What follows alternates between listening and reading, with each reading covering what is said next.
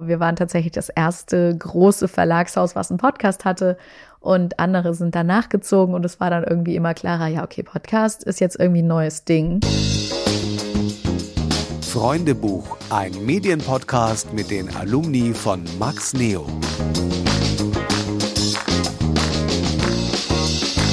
Hallo, schön, dass ihr wieder bei einer neuen Folge unseres Freundebuchs dabei seid.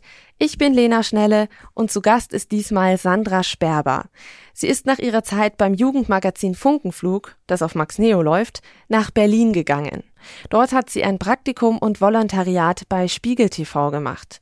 Im Rahmen ihres Volos war sie auch bei der britischen Tageszeitung The Guardian in London. Später hat sie vier Jahre in den USA gelebt und als Korrespondentin gearbeitet. Seit ein paar Jahren ist sie zurück in Deutschland und ist als Ressortleiterin Audio beim Spiegel tätig. Im Podcast erzählt sie unter anderem, warum sie nicht studiert hat, warum sie nach ihrem Abitur nach Berlin gegangen ist und warum tagesaktuelle Redaktionen als Einstieg super sind. Außerdem gibt sie uns spannende Einblicke in ihren damaligen Job als Korrespondentin in den USA und berichtet von ihrem Praktikum beim Guardian. Natürlich sprechen wir aber auch über ihre Aufgaben als Audio-Ressortleiterin. Wir haben die Podcast-Folge im November 2021 aufgenommen. Hallo Sandra, schön, dass du zu Gast bist in unserem Podcast Freundebuch. Hi, danke für die Einladung. Danke, dass ich zu euren Freunden offenbar hier zähle. ja, gehörst du dazu. Und äh, wie sich's für ein Freundebuch gehört, musst du natürlich jetzt auch erstmal am Anfang kurz noch zwei, drei kurze Fragen beantworten. Wir wollen dich ja näher kennenlernen. Dein Name? Sandra Sperber. Ich habe kurz gezögert, ob ich meinen äh, zweiten Vornamen Sandra Maria Sperber ist der inklusive zweiten Vornamen, der volle Name. Dein Alter? 35. Dein Beruf? Der Posten ist Ressortleiterin Audio beim Spiegel und ich glaube, der Jobtitel ist eigentlich einfach Redakteurin. Also ich bin Journalistin, Redakteurin, mache Podcasts für den Spiegel und leite dort das Audioteam. Dein Arbeitsplatz? Ja, zurzeit jetzt gerade mein Schlafzimmer, weil wir auch wieder Homeoffice-Pflicht haben. Und sonst ist mein Arbeitsplatz ein Zweierbüro mit meiner Co-Ressortleiterin in Berlin im Berliner Büro vom Spiegel. Ich habe auch ein paar Kollegen in Hamburg, aber wir sitzen im Hauptstadtbüro. Ah, da war ich schon mal, ist mir gerade aufgefallen. Vor ein paar Jahren ja. war ich da mal. Ja, Ach, cool. da waren wir vom Studium her, haben wir so eine so eine Studienreise gemacht nach Berlin und wir waren unter anderem auch beim Spiegel damals. Kommt noch an, wann du da warst. Wir sind mal umgezogen. Im Moment sitzen wir sehr nah am Hauptbahnhof. Vorher war ja. das Hauptstadtbüro noch am Pariser Platz, da direkt am Brandenburger Tor. Nee, wir waren, glaube ich, schon da, wo ihr umgezogen wart. Ja, ja, genau. okay, cool. Ja. ja, ist jetzt auch schon wieder eine Weile. Kommt mir nur nicht so vor, weil irgendwie dazwischen Pandemie war und ich in Elternzeit war und so, ja. Ja, aber dich habe ich damals nicht gesehen, mm -mm, sonst wüsste ich das. Gut, dein Vorbild. Ui. Oh, da gibt es natürlich viele, die tolle Podcasts machen. Es gibt sowieso viele tolle Journalisten, aber ich würde mich dann wahrscheinlich auf äh, Podcasts spezialisieren. Und wen ich auf dem deutschen Markt sehr gerne mag, ist die Eva Schulz, weil sie einfach tolle Gespräche führt und ähm, einen tollen Weg hat, in Podcasts jungen Menschen Politik zu vermitteln. Genau, kennt man auch von Deutschland 3000. Genau, sie hat den Podcast Deutschland 3000 und inzwischen immer mehr, nicht nur Videoformate, sie hat mit Video begonnen und dann Deutschland 3000 war, glaube ich, erst ein Facebook-Format oder ein Social-Media-Format der öffentlich-rechtlichen Sender und dann hat sie das auf einen Podcast erweitert, wo es nicht nur um Politik geht, aber oft streift sie auch gesellschaftliche und politische Themen mit jungen Leuten, die man eher so als Stars, Sternchen, Influencer irgendwas kennt. Und ich finde, das macht sie sehr spannend mit einem guten Gespür und ist ein nett zu hörender Podcast, der aber trotzdem irgendwie eine inhaltliche Tiefe hat. Und zuletzt dein Traumberuf als Kind. Hm, da war ich tatsächlich sehr, sehr lange irgendwie gar nicht entschieden, was ich machen will und habe dann durch Zufall angefangen für die Zeitung zu schreiben, weil man damit Geld verdient hat. Und dann hat mich ein Kumpel zum Funkflug gebracht und dann habe ich irgendwie Radio gemacht. Da sprechen wir gleich bestimmt noch ein bisschen drüber. Und dann ist mir irgendwann klar geworden, das macht wirklich viel Spaß. Und ich glaube, so ab mit 15, 16 habe ich dann entschieden, dass das auch der Traumberuf ist, der Beruf ist, Journalistin werden, was ich mal machen will. Also nicht, nicht so klar auf Audio, aber irgendwie Journalismus war dann klar. Und wie bist du dann zur Zeitung gekommen? Also war das eine Anzeige oder wie hast du davon Wind bekommen? Ja, es gab und gibt, glaube ich, auch immer noch in den Nürnberger Nachrichten damals Jugend- und Schülerseiten. Ich glaube, einmal pro Woche war das eine Seite, die von jungen Menschen gestaltet wurde. Und das Tolle war, dass die Nürnberger Nachrichten diese jungen Leute, zumindest damals, ich weiß es nicht, wie es heute ist, genauso bezahlt haben, wie sie ihre normalen Journalisten bezahlt haben. Und das war damals noch ziemlich viel Geld, so als 14-Jährige. Und dann hat man noch ein bisschen Geld bekommen, wenn man sich einen Schwarz-Weiß-Film abgeholt hat und ein Foto gemacht hat. Und so hat man dann irgendwie, ich habe dann angefangen, ich weiß gar nicht mehr, was das allererste war. Ich habe Umfragen gemacht, zum Teil dann einfach meine Freunde gefragt, fotografiert und zack, Geld verdient. Und einer meiner ersten Artikel war, glaube ich, über einen Tag als freiwillige Helferin im Nürnberger Tierheim. Und so habe ich dann schnell mit sowas mal 80, 100 Euro verdient, was damals für mich eine Menge Geld war. Und das hat mir irgendwie auch gleichzeitig sehr viel Spaß gemacht. Und so bin ich da irgendwie hingekommen. Das ist lustig, weil ich war auch bei dieser Extra-Redaktion, so hieß es ja, bei mir genau, damals. Extra, ja. Genau. Und ich hatte denselben Weg dann auch. Also ich habe auch für die geschrieben. Ach, sehr witzig. Gibt's da noch die Ulrike irgendwas? Die ist, glaube ich, inzwischen Gerichtsreporterin. Ich habe da dann Ja. nämlich auch nach dem Abi Ulrike Löw, glaube ich. Ulrike Löw, genau, ja. Da habe ich dann nämlich auch mal irgendwie im Praktikum gemacht. richtig schöne ähm, Erfahrungen, die man da sammeln kann. Also wie du schon gerade erzählt hast. Und du hast ja gerade schon erzählt, dich hat dann jemand auch zum Radio gebracht, zu Funkenflug. Das ist ja das Jugendradiomagazin, das hier auf Max Neo läuft. Wie war das dann für dich? Weil du hast ja bisher gesagt, du hast geschrieben bei der Zeitung und jetzt plötzlich warst du beim Radio. Das ist ja wieder eigentlich komplett was anderes. Ja, und ich habe das gar nicht so aus dem Aspekt Journalismus gesehen, sondern das war einfach was, was ein Schulfreund von mir einmal die Woche, jeden Freitagnachmittag war das gemacht hat und dann gesagt hat, komm doch mal mit.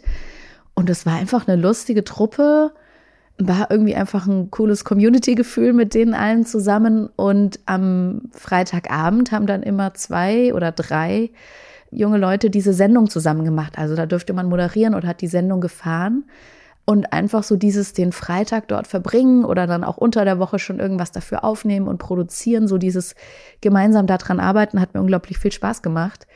Und ich habe das damals gar nicht so, also für mich war Zeitung, Schreiben, Geld verdienen, ähm, Funkflug, Radio machen, irgendwie Spaß mit Freunden haben.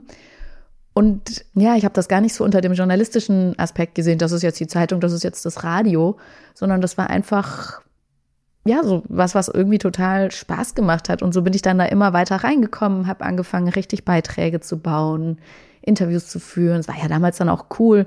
Da konnte man dann irgendwelche, weiß ich nicht, Ausstellungen oder Veranstaltungen besuchen. Wir waren mal zum Beispiel bei den drei Fragezeichen, haben die interviewt, wo man halt mit so einem Mikrofon auf einmal rankommt und Sachen machen kann, Sachen sehen kann oder natürlich, das ist was, was ich bis heute noch am Journalismus mag, dass man einfach für einen Tag so ins Leben von Leuten eintaucht und ganz viel erfährt, ganz viel fragen kann, was man ohne dieses Mikrofon in der Hand oder Stift und Zettel nicht so fragen würde. Und beim Radio kam halt dann auch noch hinzu, dass man da nochmal eine andere Ebene der Gestaltung hatte jetzt als in der Zeitung, wo man wirklich nur mit Worten arbeitet und das natürlich sehr, sehr gut können muss. Und bei Audio kommt halt dann noch dazu, dass du Musik einsetzen kannst, dass du gezielt Geräusche aufnimmst. Irgendwie was fanden wir damals dann auch vieles ganz witzig. Wir hatten da irgendwie eine Kochsendung, wo wir dann natürlich da irgendwie das Mikro irgendwo in den Topf, in den Mixer, was auch immer, tief reingehalten haben und das irgendwie lustig war, welche Schleckgeräusche aufgenommen haben. Also so dieser Aspekt des Kreativseins hat mir da total Spaß gemacht.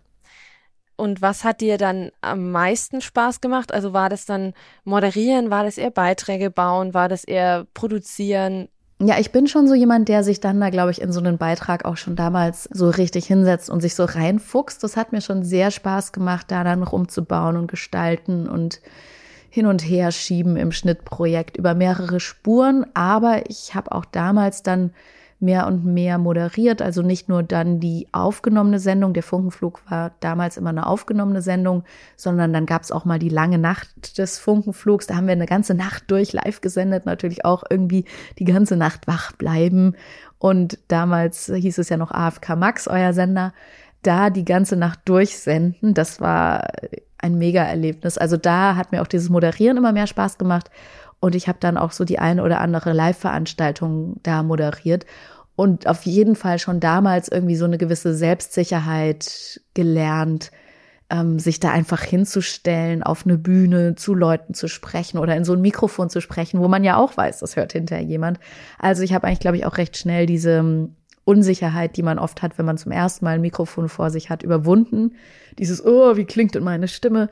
Das war dann relativ schnell weg und hat mir total viel Selbstbewusstsein gegeben und mich ja auch wirklich echt für meinen späteren Job oder mein ganzes späteres Leben, weil das Situation, wo man irgendwo stehen muss und zu Leuten sprechen muss, hat man ja vom Referat in der Schule äh, übers Studium bis hin später zum Job immer wieder. Und da hat mich das wirklich toll vorbereitet.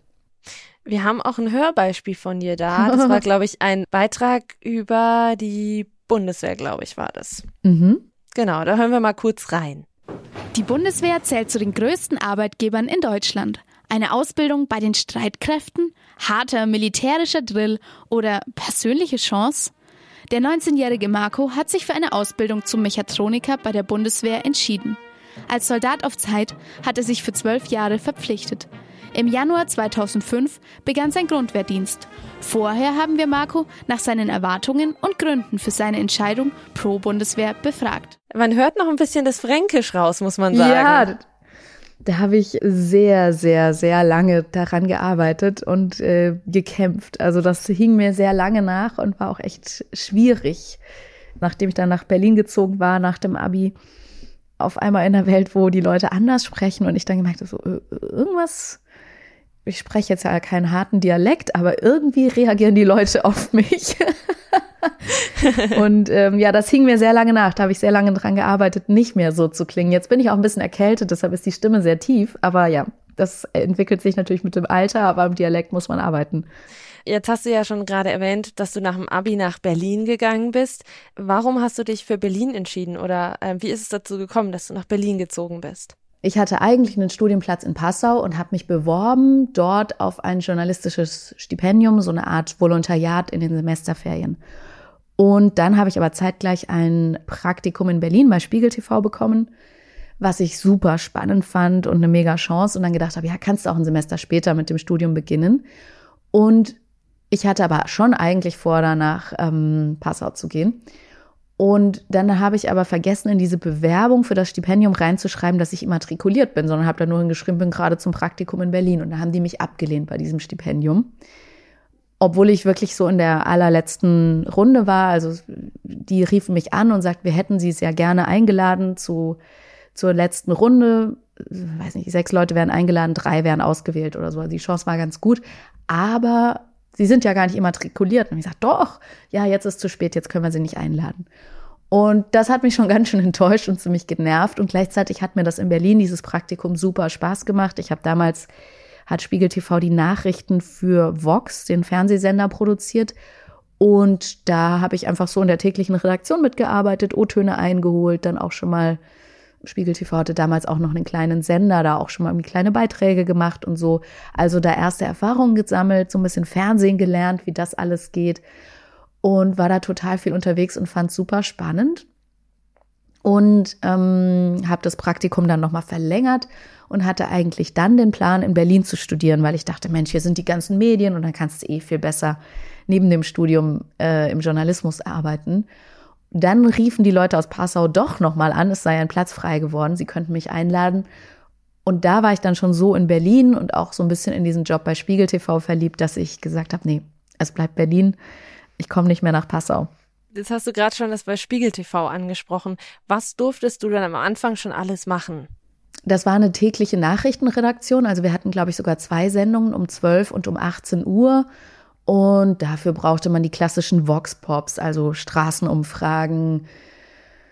Ich weiß gar nicht mehr, was mein allererster Einsatz war, aber da war einfach ständig irgendwas zu tun. Ich erinnere mich noch damals, dass die Eishalle in Bad Reichenhall, glaube ich, war es eingestürzt. Dann war ich mal irgendwie bei einem Statiker, habe da irgendwie einen O-Ton dazu eingeholt.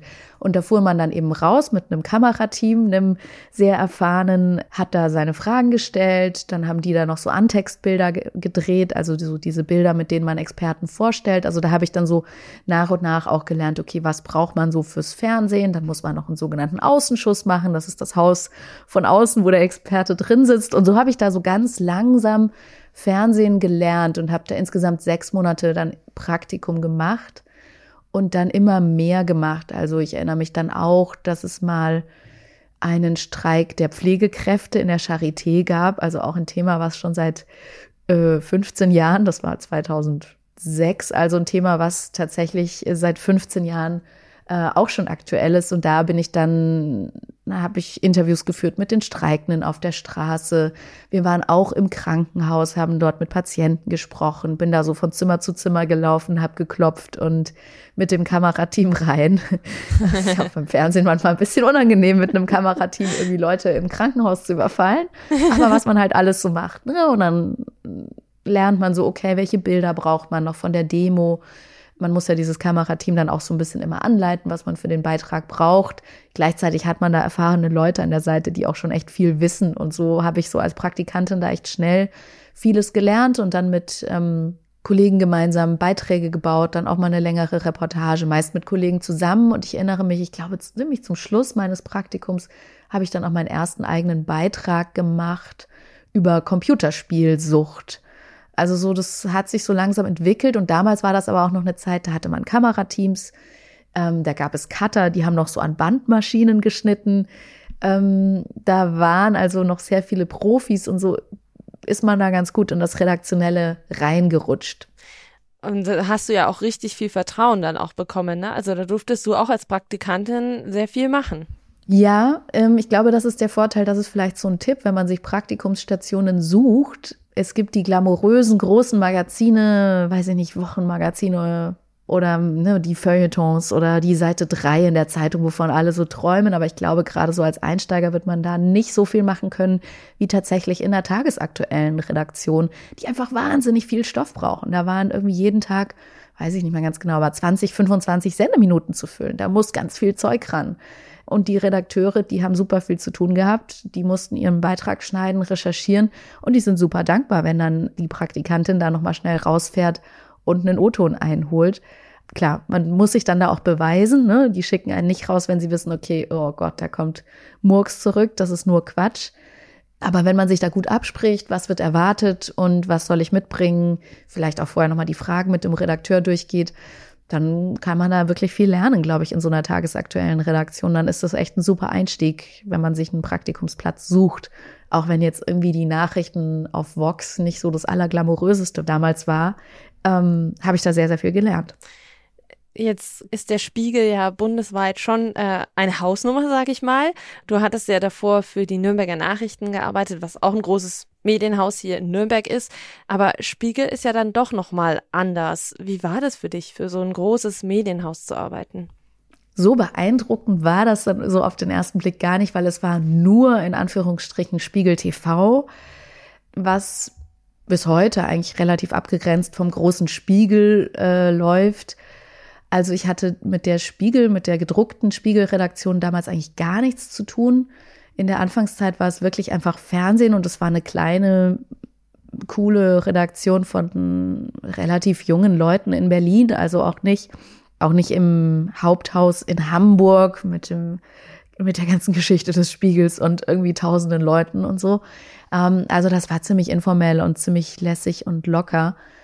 Und mir war schon klar, oh cool, das ist ein Einstieg, aber das war natürlich auch noch so der letzte, der hinterste Arm vom Spiegel quasi. Und ich habe mich dann da über die Jahre so näher, näher ans Zentrum äh, rangerobbt und auch noch mal ein paar Mal die Aufgaben gewechselt. Aber das war jetzt noch nicht so super, oh, hui, hui, hui, staun, staun, der Spiegel. Alle haben sich geduzt, alle waren locker. Das war in anderen Teilen der Redaktion, also beim gedruckten Spiegel selbst, war das schon anders. Da hat man sich damals zu der Zeit noch gesiezt und so.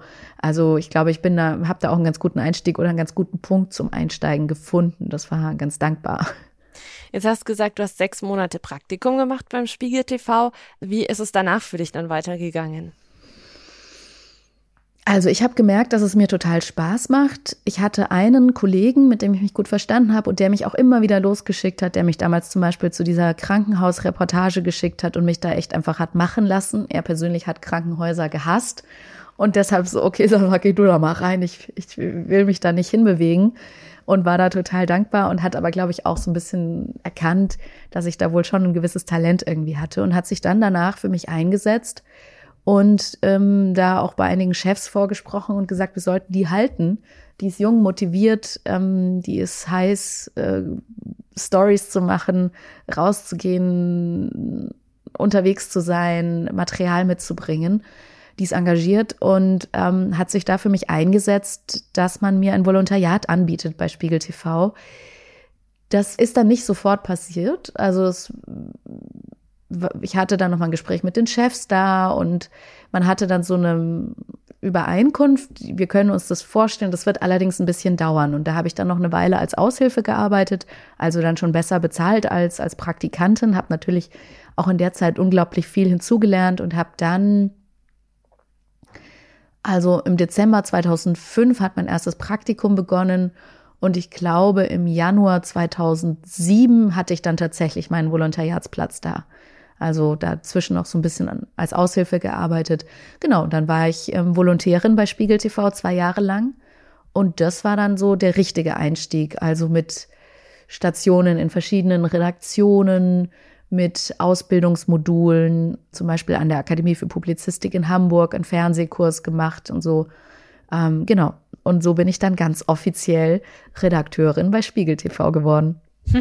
Du hast jetzt gesagt, du bist durch verschiedene Stationen äh, durchgegangen. Warst du dann auch wirklich auch bei den gedruckten, Aus also der Redaktion von der gedruckten Ausgabe vom Spiegel oder war das innerhalb vom Spiegel TV dann irgendwie? Es hieß damals, ich konnte mir das relativ gut selbst aussuchen und es hieß damals eigentlich auch, ja, das gehört zu so einem Volontariat dazu auch beim Printspiegel äh, Stationen zu machen, zum Beispiel Redaktionsvertretung Düsseldorf oder irgendwie so. Ich fand das aber gar nicht so spannend und es war schon damals so, mm, dass in dieser Zeit, ich war eine der ersten Volontärinnen damals, die eine VJ-Ausbildung bekam, also selbst drehen und schneiden gelernt hat, mit einer kleinen Kamera und auf dem Laptop schneiden und so. Und es ging schon so ein bisschen die, die Richtung so in Sachen Online ist irgendwie ein neues Thema. Wir können nicht mehr das große Fernsehen nur mit den mit dem Aufwand von Kamerateams und Cuttern und so machen. Wir müssen da ein bisschen was verändern in, in der Produktionsgröße und irgendwie Online-Video ist ein Ding. Und dann hatte ich tatsächlich darum gebeten, nicht die ganz klassischen Stationen zu machen, die damals da so vorgesehen waren. Zum Beispiel irgendwie auch wäre man eigentlich zu Johannes B. Kerner, zu der Talkshow gegangen, was mich gar nicht so interessiert hat, sondern ich habe dann meine Chefs bekniet, dass es zwar teuer ist, aber dass es spannend ist und ich einen Monat nach London gehen durfte zum britischen Guardian, zu deren Videoabteilung und mal gucken, wie die das dort machen. Und das war dann sozusagen der Tausch, weil natürlich jetzt Außenstation, äh, Außenstation Büro Düsseldorf, das Printspiegel hätte auch einiges gekostet. Und so hat man mir dann einen Flug nach London stattdessen spendiert und eine Wohnung und Unterkunft da. Ähm, oder es war gar keine Wohnung, es war ein Zimmer, muss man eher sagen. Aber ich konnte einen Monat nach London gehen. Also das habe ich so ein bisschen im Tausch gemacht. Aber ich war dann zum Beispiel auch im Haupthaus in Hamburg öfter mal. Ähm, unter anderem bei Spiegel Online. Das war dann nämlich schon klar, dass das auch ein großes Thema wird. Also das, da habe ich dann meine Schreibstation gemacht, aber eher online als bei Print. Richtig cool, dass du ähm, da nach London gehen durftest zum Guardian. Ähm, was waren da so deine Erkenntnisse? Also was waren so Gemeinsamkeiten, Unterschiede zum Spiegel TV? Ja, also die waren, glaube ich, schon so ein kleines bisschen weiter. Wir haben nämlich damals dann auch angefangen, auch für online zu produzieren. Im Prinzip eigentlich seit der Weltmeist Fußball-Weltmeisterschaft in Deutschland. Ich glaube, die war ja 2006.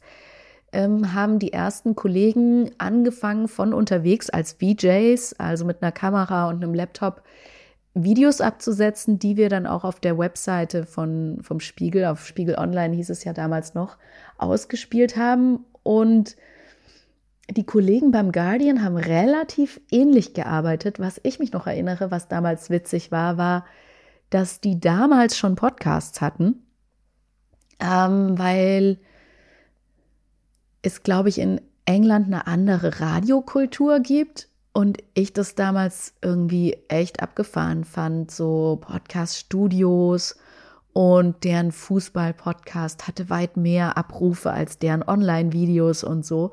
Das war wirklich abgefahren. Aber eigentlich waren die relativ ähnlich. Auch eine relativ junge Redaktion, die ähnlich wie wir als VJs damals gearbeitet haben und dann da an ihren kleinen Rechnern ähm, Clips für die Webseite geschnitten haben.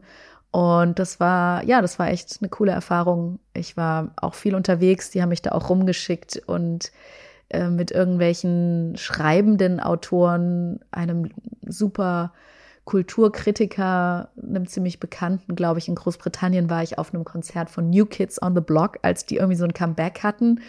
Ähm, und das war einfach total interessant und witzig. Und eigentlich auch schon ein bisschen eine Vorbereitung auf das, was dann beim Spiegel bevorstand, dass man dann nämlich angefangen hat, nicht mehr nur als TV Videos zu produzieren, sondern auch mit schreibenden Kollegen zusammenzuarbeiten. Also ein Videokollege begleitet einen Schreiber bei einer Recherche und produziert dazu ein Video. Also das war vielleicht sowas, was die uns schon so ein bisschen voraus hatten.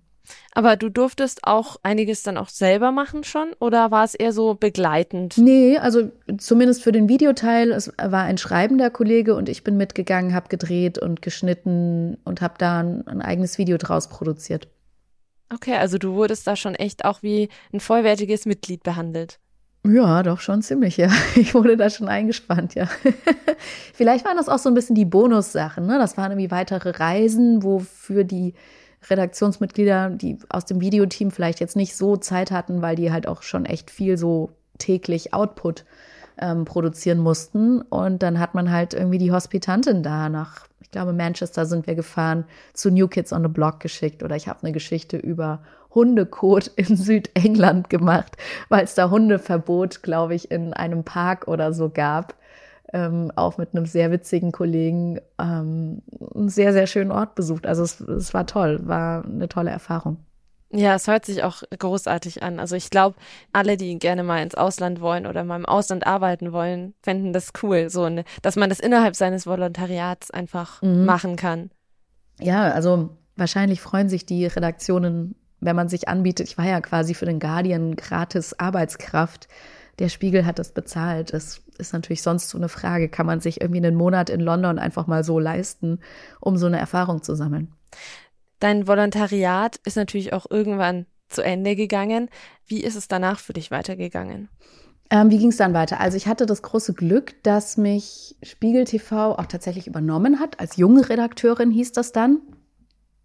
Und da war dann so ein bisschen der Scheideweg, entweder TV, machst du jetzt lange Reportagen, oder machst du dieses neue Ding mit den Online-Videos? Wir nannten uns damals Spiegel TV Online und nachdem ich eine der ersten in der Redaktion war, die als VJ wirklich gut drehen konnten und wir sind, haben damals meistens zu zweit gearbeitet, aber ähm, waren halt sehr flexibel, sehr schnell irgendwo vor Ort, ähm, habe ich mich dann und auch, also zum einen war ich dann quasi prädestiniert, in der Online-Richtung zu arbeiten, aber zum anderen habe ich das schon auch als Chance gesehen und als spannendes Zukunftsfeld. Und ähm, so bin ich dann junge Redakteurin geworden ähm, mit dem Schwerpunkt, dass ich für Spiegel Online Videos produziert habe. Und das ging dann zwei Jahre so. Und dann sind wir Online-Videoleute zu Spiegel Online gewechselt, weil Spiegel TV damals nicht mehr so arg viel Potenzial da drin gesehen hat, das so weiterzumachen und es denen so ein bisschen zu teuer wurde.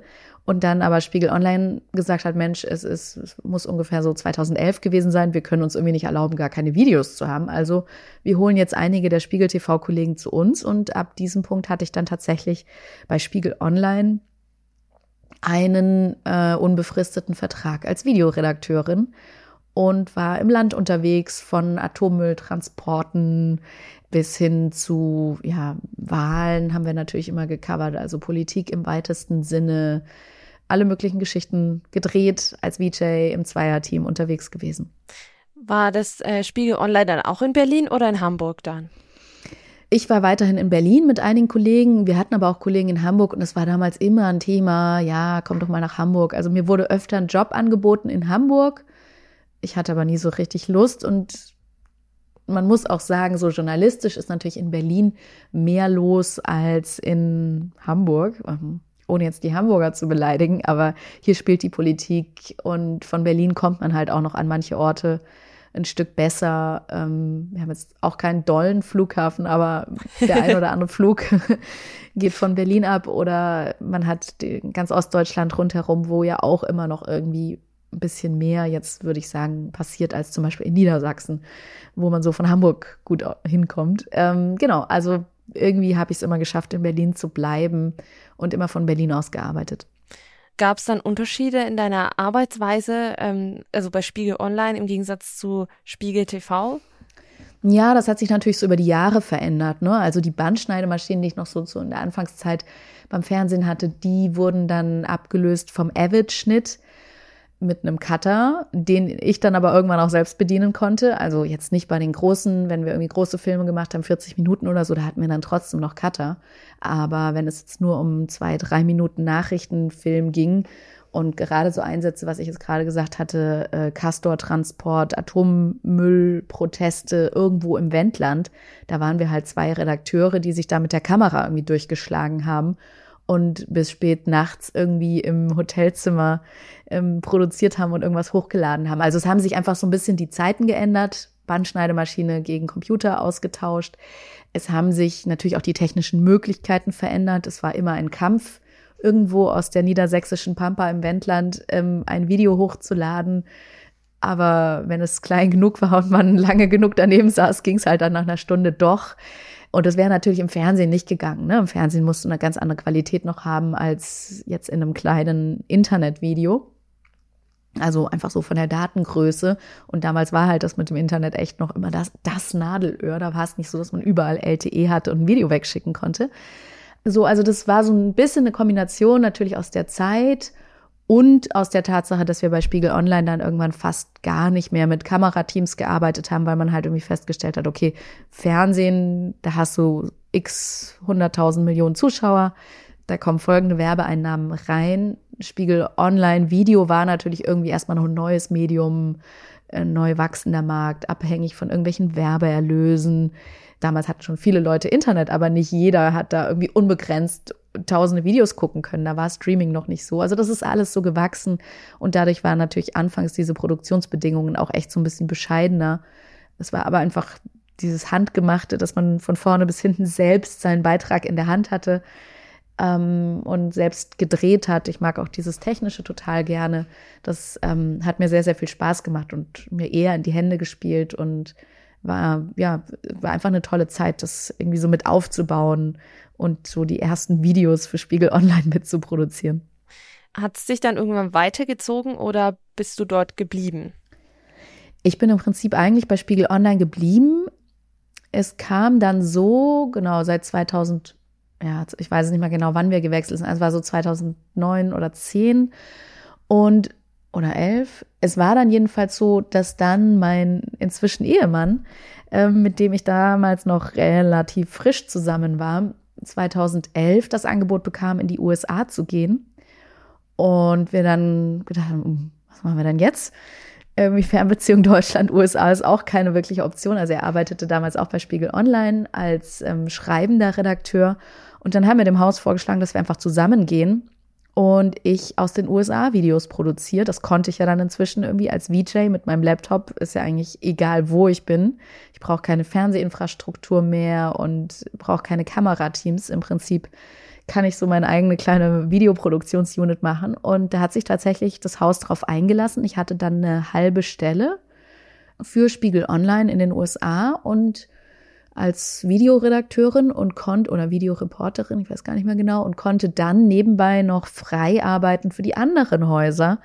Ähm, Spiegel TV, habe dann zum Teil also von dort aus wieder fürs echte Fernsehen gearbeitet. Und der Spiegel hatte inzwischen begonnen, auch Videos für seine iPad-Ausgabe, für die Digitalausgabe zu drehen. Also da habe ich dann auch ab und an mal ein Video gedreht für die Online-Ausgabe, für die Digitalausgabe des gedruckten Hefts und war da eigentlich dann auch ganz gut beschäftigt. Und da war ich dann vier Jahre lang von 2011 bis 2015 in Washington, DC. Ähm, hast du dann nur Videos aus Washington, DC beigesteuert oder bist du dann auch wirklich im Land rumgekommen? Ja, ich bin unglaublich viel gereist, weil Washington an sich ist gar nicht so spannend. Also die Politik, das will man ja jetzt in Deutschland gar nicht visuell sehen. Man wird ja all das sehen, was, was man, ja, was da an wildem, bunten Leben in den USA passiert. Also ich war in den Wahlkämpfen unterwegs, in der Wahlnacht von Obama, als er wiedergewählt wurde zum zweiten Mal, waren wir zum Beispiel in Chicago ähm, und haben auch da rundherum ganz viele Reportagen gedreht von den Waffennahen in äh, in Florida bis hin zu den Christen, den Hardcore-Christen in Ohio, die sich irgendwie da so ein Bibelmuseum gebaut haben und super konservativ wählen. Also wir waren da, ja, wir waren da wahnsinnig viel unterwegs an der Grenze von Texas zu Mexiko, wo ja bis heute irgendwie Flüchtlinge oder Migranten da die Grenze illegal überqueren und auch immer wieder viele sterben und festgenommen werden. Also da waren wir unterwegs. Ich war in Kalifornien bei den Oscars mal. Ähm, das war eine super tolle Zeit und unglaublich viel erlebt, wahnsinnig viel gereist und ähm, ganz, ganz viel über das Land auch gelernt. Also das, ja, da hatte ich ganz tolle Möglichkeiten. Das hört sich richtig toll an. Also bin ich glatt neidisch geworden jetzt gerade bei deinen Erzählungen. Rückblickend irgendwie jetzt, wo ich hier in meinem Homeoffice sitze, denke ich auch so, ach, das waren Zeiten. Seid ihr dann immer zusammen auch verreist oder war das eher so, dass ihr schon vom Job her getrennt eher wart in euren Aufgaben? Es war gemischt. Also, ich meine, es gab halt diese großen Themen, Wahlkampf. Er war als politischer Korrespondent noch ein bisschen mehr jetzt dann auf wirklich jeder Wahlkampfstation. In den USA ist das ja so ein Zirkus, der so ein Jahr durchs Land fährt mit den ganzen Vorwahlen und so. Ich war dann vielleicht bei der ersten Vorwahl und er war dann wirklich so bei der ersten, zweiten, dritten, vierten und fünften und ich habe währenddessen dann eher eine Reportage gemacht, die vielleicht noch visuell spannender ist ähm, wo man noch mehr sieht. Also wir haben nicht alle Themen zusammen gemacht, aber zum Beispiel die Geschichten an der texanischen Grenze, das haben wir zusammen gemacht in Text und Video. Aber ich habe auch manche Geschichten wirklich nur Video gemacht.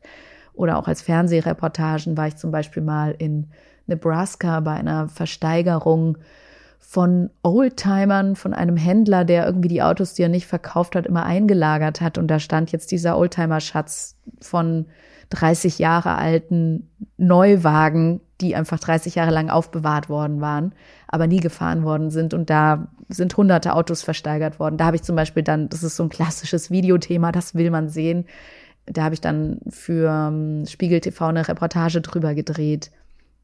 40 Minuten lang ähm, über diese Auktion und die Leute, die da hinkommen, Autos ersteigern. Habe da dann mit Glück auch einen Deutschen gefunden, der da ähm, auf Autojagd war und da Autos gekauft hat, die er dann nach Deutschland exportiert hat und so. Hattest du da dann ein Kamerateam oder warst du da auch als VJ unterwegs? Da war ich tatsächlich als VJ alles ähm, ganz alleine. Das war ein bisschen verrückt. Ähm, ich habe das auch weitgehend alleine geschnitten. Es hat dann am Ende jemand die technische Endfertigung, Mischung und so in Deutschland gemacht. Und bei den Fernsehsachen wurde auch die Sprachaufnahme dann in Deutschland gemacht, weil die natürlich da richtig ein Studio und so hatten. Aber nee, ich habe ganz vieles davon wirklich ganz alleine gemacht. Ich hatte natürlich das Glück, dass man die Filme oft mit Voice-Over gemacht hat. Das heißt, wenn man halt wirklich alleine dreht, dann fehlt einem halt irgendwie noch der Arm, um Mikrofon zu halten. Äh, man hat dann nur dieses kleine Mikrofon oben auf der Kamera, was natürlich nicht immer den idealsten Ton liefert. Manchmal habe ich auch mit so Funkansteckern gearbeitet. Aber bei Englisch ist es halt ganz dankbar, dass man ähm, dann meist ein Voice-Over am Ende macht und dann nicht ganz perfekter Ton dadurch auch wieder äh, gerettet wird quasi. Genau, für alle, die äh, noch nicht so im Radio-Business oder im Fernsehbusiness drin sind, das ist praktisch, dass die deutsche Übersetzung dann eben als genau. Ton drüber gelegt wird. genau. Ähm, da hast du ja richtig viele Erfahrungen sammeln können. Warum bist du dann oder seid ihr dann wieder zurückgekehrt nach Deutschland? Also nach vier Jahren, man hat dann immer so, wir hatten so zwei Jahresverträge, der ist dann noch einmal verlängert worden, aber es war klar, das ist eine begrenzte Zeit. Ne? Also man ist dort als Korrespondent, man hat auch noch den deutschen Blick. Ich glaube, wenn man dann ganz, ganz lange da lebt, dann, also es gibt Korrespondenten, unser New York-Korrespondent, der lebt ja schon seit, weiß ich nicht, 1990 oder irgendwas. Ähm, aber irgendwann verliert man natürlich auch so den deutschen Blick und andere Leute wollen natürlich auch solche tollen Jobs haben. Also das heißt, es war ganz klar von vornherein, ähm, man wird da entsendet für einige Jahre und nach zwei Jahren haben wir gesagt, es gefällt uns so gut, wir bleiben gerne noch mal zwei Jahre. Aber es war dann auch klar, okay, nach vier Jahren kommen wir dann wieder zurück. Ähm, genau, und dann sind wir 2015 zurück nach Deutschland gekommen. Und dann habe ich erstmal wieder in der Videoredaktion gearbeitet, als Videoreporterin. Und es war aber schon auch damals so, dass ich schon in den USA das Thema Podcasts kennengelernt hatte. Und das hat sich ja dann irgendwie in den nächsten Jahren ein bisschen vergrößert. Das heißt, irgendwann kam so bei dir der Punkt, so, ich will jetzt nicht mehr so viel Video machen, sondern ich möchte jetzt in Richtung Podcast, Richtung Audio gehen?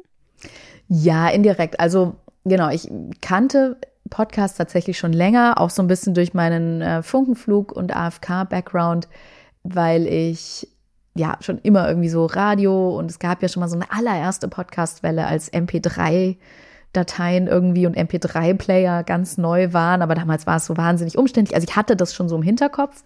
Ich hatte dann in dieser Zeit in den USA Formate kennengelernt, die ich dann da so auf meinem iPhone mir regelmäßig runtergeladen habe und gehört habe. Und dann bin ich, nachdem ich wieder in Deutschland war, 2000, muss ich nachdenken, 2016 im Wahlkampf nochmal in die USA zurückgekehrt, zweimal. Zum einen war da die Convention, also wenn die Kandidaten nominiert werden, in dem Fall waren das Hillary Clinton und ähm, Donald Trump. Und dann bin ich zur Wahl selbst auch nochmal rübergefahren. Also wir waren dann immer so, ich war mit einer Kollegin dort so zwei Wochen oder so im Land unterwegs, habe verschiedene Filme gemacht. Und wir beide waren, hatten beide so ein bisschen so ein persönlichen Hang zu Podcasts und haben da eben beobachtet, wie es in den USA rund um diesen Wahlkampf ähm, diverse Podcast-Formate gab. Die New York Times hat zum Beispiel den Vorgänger von ihrem mega-Erfolgspodcast The Daily gestartet in diesem Wahlkampf. Und wir sind mit der Idee zurückgekehrt, auch weil wir so ein bisschen unzufrieden waren in unserem Videoteam und mit dem, was wir da gemacht haben. Hey, lass doch mal vorschlagen, auch in Deutschland Podcasts zu machen beim Spiegel. Wieso nicht? und das haben wir dann gemacht. Es hat dann noch ein bisschen gedauert, aber wir hatten mehrere Ideen und konnten die Chefs dann davon überzeugen, dass es doch zum Wahljahr 2017, Bundestagswahljahr in Deutschland, auch sinnvoll wäre, auch in Deutschland einen Podcast zu machen. Und so haben wir dann tatsächlich im März 2017 unseren ersten Podcast für den Spiegel Stimmenfang gestartet. Da haben wir auch ein kurzes Hörbeispiel zum Thema Wutbürger war das, glaube ich. Das war die allererste Folge. Genau, da hören wir mal kurz rein. Willkommen bei Stimmenfang, dem Politik-Podcast von Spiegel Online. Ich bin Sandra Sperber und in dieser Folge von Stimmenfang geht es um eine Wählergruppe, die entscheidend sein könnte bei der Bundestagswahl, auch wenn sie so in keiner Umfrage vorkommt. Ich nenne sie mal die Wutwähler. Diese Wutwähler sind vor allem durch die Flüchtlingskrise politisiert worden. Vorher haben sie eher routinemäßig ihr Kreuz bei einer Volkspartei gemacht oder gar nicht gewählt. Aber die Flüchtlingspolitik von Angela Merkel hat sie plötzlich geärgert. Das war der Wendepunkt. Konntet ihr dann die ähm, Bosse sozusagen vom äh, Spiegel, eure Bosse davon überzeugen, dass das ein gutes Projekt ist?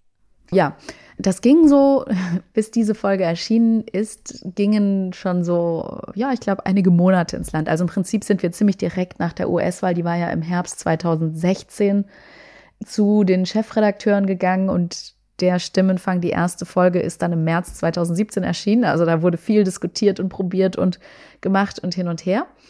Aber ja, also da war dann schon irgendwie, hat man das auch in Deutschland gespürt. Und ich glaube, da war doch dann auch schon Serial. Ja, ich glaube, da gab es dann auch schon in den USA den Mega-Podcast Serial, was auch einfach so, nochmal so ein Podcast-Hype ausgelöst hat. Also insofern kam da schon was zusammen. Es hatten auch die Chefredakteure schon mal von Podcasts gehört. Ihnen war irgendwie klar, ah, da ist ein neuer Hype, da kommt irgendwie neuer Boom um die Ecke. Und ähm, wir haben quasi gesagt, wir haben Bock und wir haben ein Gefühl dafür, wie das klingen könnte. Und ähm, wir hatten die dann relativ bald überzeugt, haben dann angefangen zu produzieren. Das lief dann von März bis September, also so ein halbes Jahr vor der Bundestagswahl. Und wir hatten es auch immer so kommuniziert und auch so für uns selbst. Und es war auch die Abmachung mit den Chefredakteuren. Wir gucken mal, wie das läuft. Wenn es nicht läuft, dann können wir es einfach nach der Bundestagswahl wieder einstellen. und es lief aber doch dann ganz gut und es war irgendwie dann immer klarer. Wir waren tatsächlich das erste große Verlagshaus, was einen Podcast hatte und andere sind danach gezogen und es war dann irgendwie immer klarer, ja, okay, Podcast ist jetzt irgendwie ein neues Ding. Und so haben wir den Stimmenfang dann behalten und einfach weitergemacht. Machst du denn bis heute noch oder hast du das Projekt abgegeben? Nee, das Projekt habe ich inzwischen abgegeben. Ähm, wir sind dann so ein bisschen gewachsen. Also zuerst habe ich das ja noch aus dem Videoteam heraus gemacht und war noch offiziell Videoredakteurin und da stecken ja dann immer super viele Entscheidungen dahinter. Und im ich glaube, Januar 2019, also zwei Jahre ungefähr nach Stimmenfang, haben wir dann ganz offiziell ein Audioressort gegründet und ähm, unseren ersten Redakteur eingestellt. Und Jasmin und ich, mit der ich den Stimmenfang gemeinsam gemacht habe, wir sind dann Ressortleiterin geworden und wir sind seitdem kontinuierlich gewachsen. Ich habe jetzt ein Team von, ich glaube, so ungefähr 15 Leuten, die verschiedenste Podcasts machen, das ich leite und ähm, da blieb dann einfach irgendwann nicht mehr die Zeit, den Stimmenfang selbst zu machen, weil das einfach Woche für Woche ein doch relativ aufwendiges Format ist. Das macht inzwischen ein anderer Kollege und ich bin im Moment eher in Leitung, Konzeption und Entwicklung neuer Formate unterwegs. Guter Stichpunkt. Ich wollte gerade fragen, was so deine Aufgabe ist als Ressortleiterin und wie viel Zeit du selber noch hast, Podcasts zu machen. Ja, das ist eigentlich ein ewiger Kampf und auch schwer zu sagen. Also als Ressortleiterin hat man natürlich umso mehr Mitarbeiter man hat, umso mehr Aufgaben hat man. Das sind administrative Sachen wie jetzt diese Woche Homeoffice-Pflicht. Denkt auch alle dran. Und wenn ihr doch ins Studio müsst, dann füllt bitte folgendes Formular aus und gebt es dort ab und schickt mir eine E-Mail. Also so ganz viel so administrativer Kram, der auch echt jetzt nicht, natürlich nicht so viel Spaß macht, weil ich eigentlich Bock habe aufs Podcasten. Aber es geht natürlich auch viel um die Entwicklung neuer Formate und so, also Ideen. Was könnte ein Podcast sein, den wir zum Beispiel mit einem Partner wie Audible oder Spotify zusammen machen könnten? Ähm, wer sind die Ansprechpartner im Haus? Also das Pilotprojekt starten, Probeaufnahmen machen, Absprachen. Äh, das ist wahnsinnig viel und werden immer mehr Aufgaben gefühlt. Wie sieht das eigentlich bei uns auf der Seite aus? Technisch, wie gestalten wir das? Boah, das ist eine ganze Wolke von Dingen, die man da so macht. Und wir sind inzwischen eigentlich drei Leute, die dieses Audioteam leiten. Und wie viel Zeit bleibt zum Podcasten selbst? Ähm, jetzt gerade war auf einmal wieder ganz viel Podcastzeit. Da bleibt all diese andere Organisationsarbeit liegen oder wird dann noch so in die freien Minuten dazwischen gequetscht, weil wir relativ spontan diesen Herbst entschieden haben, einen Podcast über Sebastian Kurz, den österreichischen Bundeskanzler, zu machen.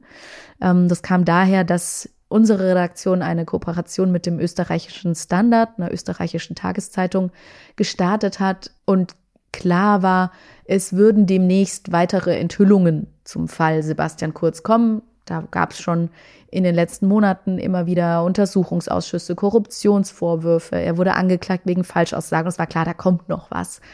Und deshalb hatten die beiden Redaktionen die Idee, einen Podcast über Sebastian Kurz zu machen, was ja gerade diese persönlichen Podcasts oder die, wie sagt man, Story-driven Podcasts, also so dieses Storytelling anhand einer Person, solche Formate sind ja gerade recht beliebt und auch sehr erfolgreich.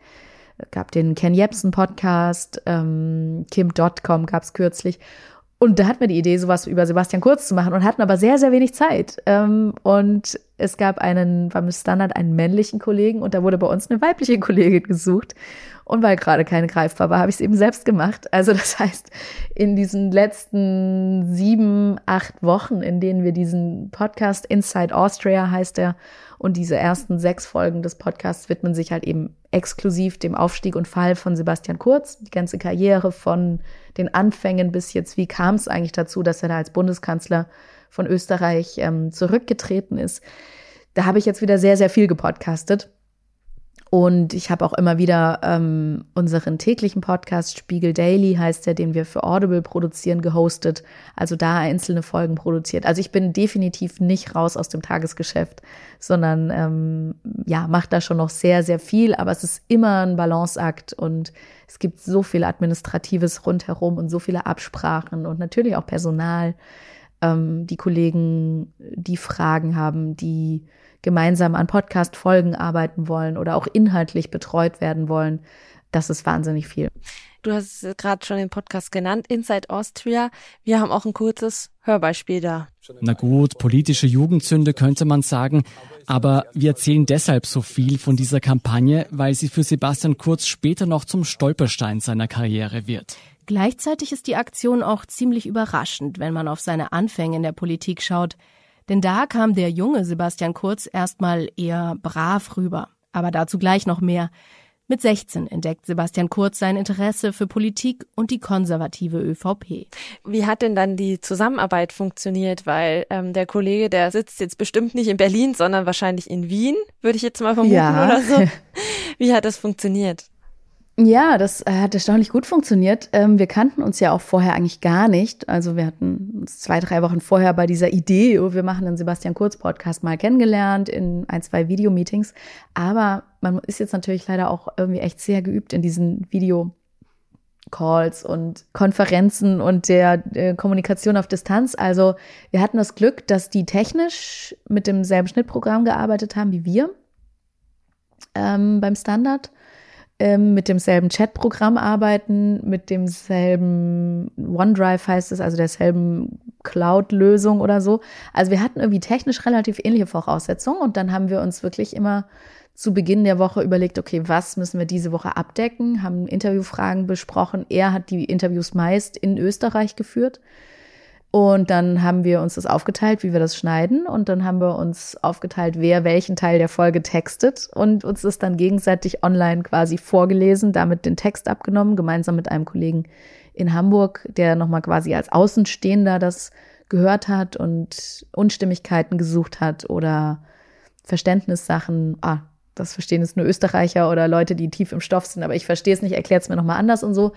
Äh, genau. Und so haben wir tatsächlich unter echt krassem Zeitdruck Woche für Woche eine aufwendig produzierte Folge über Sebastian Kurz hingelegt und haben dann eben auch wirklich virtuell aufgenommen. Jeder saß in seinem Studio und wir haben uns dann via Microsoft Teams, also wie so Zoom oder Skype oder so, uns gesehen und ähm, gemeinsam das gehostet.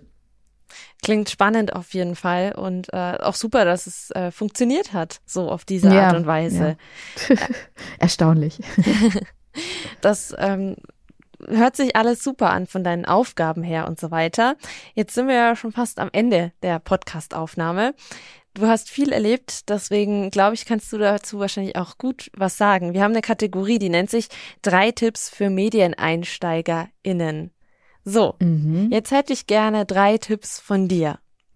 Ich habe ja vorhin schon einen gegeben. Ähm, also ich glaube, jetzt auch als jemand, der selbst öfter mal Hospitantinnen und Praktikanten und so betreut, wir haben jetzt auch gerade wieder zwei Hospitantinnen, ist auf jeden Fall wenn du ein Praktikum machst oder in eine Redaktion kommst, schau dir sehr, sehr genau deren Formate an und frag im Zweifelsfall, was braucht ihr für dieses Format? Wie kann ich helfen? Was, was sucht ihr? Was für Geschichten sucht ihr für dieses Format? Was kann ich anbieten? Und dann Themenfeuer. Also, wenn man so irgendwie da als Einsteiger in eine Redaktion kommt, bei einem Praktikum zum Beispiel, dann sind die meisten Leute sehr, sehr, sehr beschäftigt und manchmal gibt es Leute, die dann irgendwie auf Praktikanten achten und da dann hingehen, aber eigentlich kann es dir auch gut passieren, dass du untergehst. Also ich würde wirklich empfehlen, sich bemerkbar machen, nachfragen, nachfragen, nachfragen.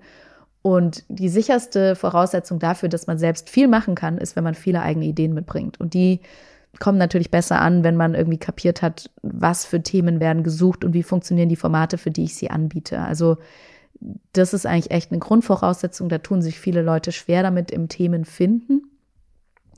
Und dann wäre mein Tipp Nummer zwei, wenn man Themen verkauft, jetzt nicht nur bei einem Praktikum, sondern kann ja auch bei einer freien Mitarbeit sein oder was ich da irgendwie für die Schülerseiten der Nürnberger Nachrichten gemacht habe, überleg dir wirklich vorher, was ist der berühmte Küchenzuruf, wie es immer unter Journalisten heißt, was ist die Zeile, die Schlagzeile, unter der ich es verkaufe. Weil ich auch sehr oft erlebt, dass Leute sagen, man müsste mal was über Einsamkeit machen. Und dann sage ich jedes Mal, ja, und was ist die Geschichte? Also klar, Einsamkeit, Problem, großes Thema, ja. Aber was ist die Geschichte, die du erzählen willst? Gibt es einen Protagonisten? Was ist der Spin? Einsamkeit hat in der Corona-Krise zugenommen und viele traurig gemacht, aber es gibt auch Leute, die haben profitiert. Das wäre ein Spin. Oder du hast schon einen ganz konkreten Protagonisten. Viele Menschen sind einsam, aber es gibt hier eine Frau, die hat eine App für, entwickelt, die will das anders machen. So und so könnte die Geschichte laufen. Also denk in Geschichten, in Schlagzeilen, in Küchenzurufen. Und wenn du merkst, meine Geschichte ist so kompliziert, die ich vorschlagen will, ich krieg die nicht in diesen einen Satz gebacken, dann überleg nochmal, ob die Geschichte wirklich so funktioniert, ob du sie noch enger fassen musst, weil letzten Endes gut, früher haben die Leute einfach die Zeitung gekauft und durchgelesen, aber da sind wir halt in den Online-Zeiten nicht mehr, sondern wir sind da, wo die Leute sich bewusst entscheiden, auf den Podcast zu klicken, weil er eine spannende Zeile, einen spannenden Titel hat oder durch ihre Timeline scrollen und bewusst sich entscheiden, oh, das Thema, der Artikel interessiert mich, weil das ist irgendwie catchy. Ähm, da wird mir eine gute, eine spannende Geschichte, ein wichtiges Thema gut erzählt. So, und jetzt mein dritter Tipp, also Themen anbieten, Geschichten festklopfen und ich glaube heutzutage, ich war natürlich in einer Situation, wo das damals noch nicht so war, aber ich glaube heutzutage hast du halt auch die Möglichkeit, ohne irgendein großes Medienhaus zu starten. Ich meine, sowas wie bei euch, ähm, so ein Aus- und Fortbildungskanal ist natürlich schon super, aber nicht jeder wohnt da in der Nähe und kann da mitmachen. Das ist natürlich genial, wenn man sowas nutzen kann, um Erfahrung zu sammeln. Aber wenn sich Leute bei mir bewerben und ich sehe dann in dem Lebenslauf, oh, die haben schon einen eigenen Podcast gestartet, das ist total cool, weil das zeugt davon, dass du wirkliches Interesse hast, dass du echt Engagement für ein Thema oder für den Journalismus hast. Und das ist natürlich heutzutage total easy. Jeder kann einen Blog machen oder es gibt Leute, die irgendwie ähm, ihr Instagram-Feed wie so eine Nachrichtenquelle irgendwie führen oder du kannst einen Podcast starten. Also wenn du jetzt nicht sofort das perfekte Praktikum bei der Tagesschau, der FAZ oder wem auch immer ergatterst, mach dich anderweitig bemerkbar ähm, und versuch einfach, was du selbst machen kannst, ähm, wie du selbst Erfahrung sammeln kannst, wie du selbst was ausprobieren kannst. Danke für deine drei Tipps und wir wollen die Podcast-Folge so beenden, wie wir sie begonnen haben, mit dem Ende eines Freundebuchs, Freundebucheintrags. Uh. Der beste Song ist für dich. Oh Gott, ganz, ganz schwierig zu beantworten, weil ich irgendwie überhaupt kein Musikmensch bin, sondern einfach höre, was im Radio läuft oder was mein Mann gerade auflegt. Kann ich nicht beantworten. Dein Motto. Ha, mein Motto. Ähm, Augen zu und durch bezogen auf die Pandemie. Und dein Wunsch für die Zukunft. Wünsche habe ich viel, aber jetzt auf berufliche Sicht wünsche ich mir natürlich, dass wir unser Podcast, wir nennen es immer spaßeshalber Imperium, dass wir unser kleines ähm, Spiegel-Podcast-Universum noch ein wenig weiter ausbauen können. Und ich sehe das auch als ganz tolle Chance, irgendwie den ja, Qualitätsjournalismus und die aufwendigen Recherchen und wichtigen Geschichten des Spiegels an eine ganz andere Zielgruppe zu bringen, junge Leute zu erreichen, die jetzt vielleicht nicht unbedingt den Spiegel in der gedruckten Form lesen würden. Also ich habe den Wunsch und den Traum, dass wir da noch weiter expandieren, noch auf anderen Plattformen Leute erreichen. Das haben wir jetzt mit dem Sebastian Kurz Podcast gemerkt, dass die Leute gar nicht über spiegel.de kommen, sondern über Spotify, Apple Podcasts und uns über die Podcatcher finden. Und das finde ich ganz, ganz toll. Also ich wünsche mir weiter noch mehr Raum für wirklich guten Journalismus, tolles, aufwendiges Storytelling in Form von Audio. Da hätte ich große Lust drauf und ich glaube, da ist auch noch viel Platz in Deutschland. Vielen Dank Sandra, dass du unsere Gästin hier beim Freundebuch warst, beim Max Neo Podcast. Sehr gerne. Mach's gut, alles Gute für dich. Dankeschön. In der nächsten Podcast-Folge habe ich Christian Rupp zu Gast. Er ist freiberuflicher Sportjournalist und schreibt unter anderem für den Kicker, die Eishockey News und Dump and Chase. Außerdem kommentiert er Spiele bei The Zone und ist Stadionsprecher bei den Nürnberg Ice Tigers. Über all das und auch über die Anfänge seiner journalistischen Karriere erzählt euch Ruppi in der nächsten Folge. Es war Sommer, es hatte gefühlt im Schatten 40 Grad und ich musste im knallroten Bildzeitungs Wintermantel, weil die, sie hatten keine Shirts oder so, musste ich mich auf die glühende A73 stellen mit einem Zollstock und die Schlaglöcher vermessen. Was Ruppi während seinen Praktika bei der Bild und beim Kicker gelernt hat und was seine Aufgaben als Stadionsprecher und Kommentator sind, das erzählt er euch in der nächsten Folge. Wenn ihr das nicht verpassen wollt, dann abonniert doch gerne unseren Podcast und folgt uns auf Instagram. Wir heißen da Radio Max Neo.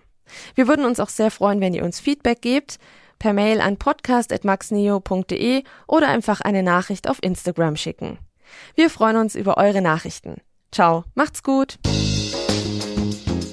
Freundebuch, ein Medienpodcast mit den Alumni von Max Neo.